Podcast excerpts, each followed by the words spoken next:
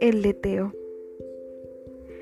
Ven a mi corazón, alma cruel y sorda, oh mi tigre adorado, monstruo de aire indolente, que quiero acariciar con dedos temblorosos tu densa cabellera larga amorosamente.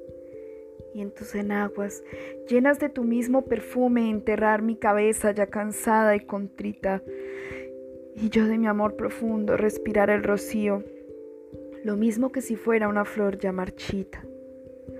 Yo quisiera dormir más que vivir deseo, y en un sueño tan dulce como la misma muerte, para poner mis besos y sin remordimientos en tu cuerpo de cobre para así adormecerte.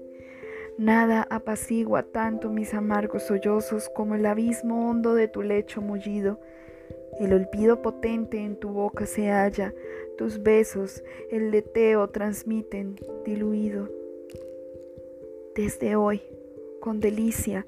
A ello he de entregarme, como un predestinado acepta su destino, como el mártir que atiza al fuego que le abraza aceptando el suplicio que sabe que es su sino.